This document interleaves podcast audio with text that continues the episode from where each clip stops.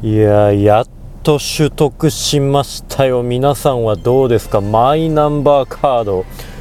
いやーねもうやっとあの本当ねあとね市役所にっていうかまあそうですね。役所に行くだけっていうところまで行ってそっから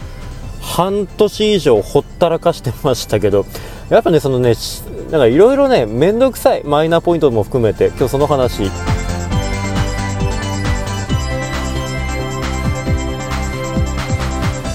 西暦2022年、えー、10月23日日曜日夜22時13分くらい収録のテクノロジートークステーションおはようございます。テクノでございますけれどもマイナンバーカードあの、まあ去年かな？去年の末ぐらいにいろいろ動き出してでまああの2021年の末ですよね？に動き始めて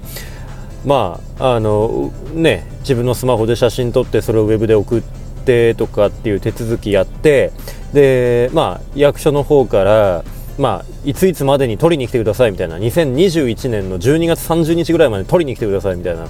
のが来てあ行かなきゃなでもいつ行けんだろうとかと思ってうだうだしてたら気づいたらもう2022年のもう10月の末ですけどもはい1年弱ぐらいほったらかしておきましてやっと全部終わりましたけどもうねめんどくさい。もうマイナポイント一番大変でした。その話をします。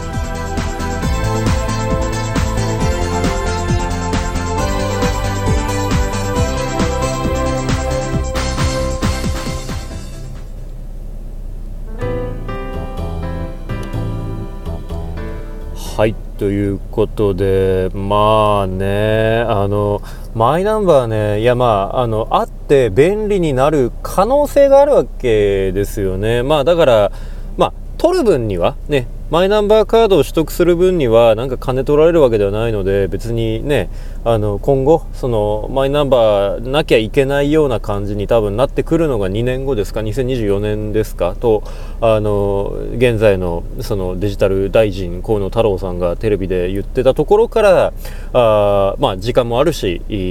まあ、たまたまねなんかこう職場でなんか謎に平日休みっていうのが1個できてでそこで行こうということで、まあ、そこで市役所に、まあ、問い合わせて予約あれ予約しないといけないんですよね。だからそのマイナンバーを取りに行きますっていうことでそのマイナンバーのその取りに来てくださいっていうはがきと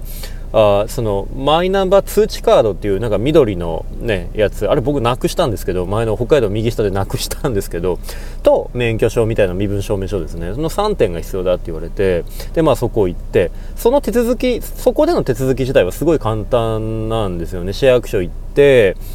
でまあ「菊野でございます」って言って座ってでそのまあ通知カードなくした場合はまあそのなんかなくした理由とか名前とか全部書かないといけないっていうその書類紛失届みたいなのを書くんですけどまあそれぐらいで。であとなんだっけな4桁のパスワードとかの入力をコンピューターでやったり手書きでやったりだとかっていうのは一応入ってはくるんですけどっていうまあ手間ですけどまあ賞味10分ぐらい10分15分以内ぐらいで全て完了してで以上ですありがとうございましたつって終わったんですよね。だからマイナンバーカードを受け取るっていうこと自体はすげえ楽だなっていうかあここんな一瞬で終わるのねっていうね仕事の合間にでも行けたわぐらいのね休憩時間に処理できたわぐらいの感じだったんですけどまあ苦労したのがねマイナポイントですか。これリスナーの方でもマイナンバーカード取得してマイナポイント取ったって方どれぐらいいるのかな。まあもともとねそのマイナポイント2万円っていうところそのあれですよねそのマイナンバーカード取得したら5000ポイントえーと、保険証みたいなその紐付けしたら7500あとなんかもう1個ありましたよねそのあれか公的なあのお金がこう入るあの何だっけ口座の登録をしたら7500で合計2万みたいなやつだったと思うんですけど、まあ、あの、いわゆるそのマイナンバーカードにそういう紐付けをするために必要なアプリケーションが2種類あって1つがそのマイそのマイナンバーカード系のアプリとでもう1個がマイナポイントのアプリっていうのがあってでその2種類入れてそれの行ったり来たりを繰り返すっていうねとこででまたそのうまくいかねえうまくいかねえっていうふうになって、まあ、結局すぐ原因は解決したものの微妙にイラッとしたのがあのまあいろいろねセキュリティとかそのウェブ関係詳しい人ならわかるのかなと思いますけどねあのカラディースの若さんとか多分詳しいと思うんですけどあの Chrome 僕今あの Mac もあの iPhone も iPad も全部あのデフォルトのブラウザを全部 iPhone あ全部あの Chrome にしてるんですよね。で、まあ、一時期ね Chrome の方が使いやすかった時期があって今なんか多分操作感的にはサファリの方がスムーズだったりするのかなと思うんですけども一回 Chrome で、えー、ブックマークとかもある程度作っちゃって操作の関係とかも慣れて Gmail のアカウントも何種類かあるのでなんかその関係でもなかなか Gmail からこう離れられないなっていう状況になっちゃってるだけでずっと Chrome だったんですけどあのサファリじゃないとできないっていうね。デフォルトがサファリじゃないとその認証というかその辺がうまくいかないから全然こう作業が進まなくてもう最初どうなってんだみたいなことになって、まあ、そこがあめんどくさいなってなったのとあとまあこれは僕のせいなんですけどあの自分のまあ、この前も話した英語の力を磨くっていうことであの時々やったり戻したりしてるんですけどあの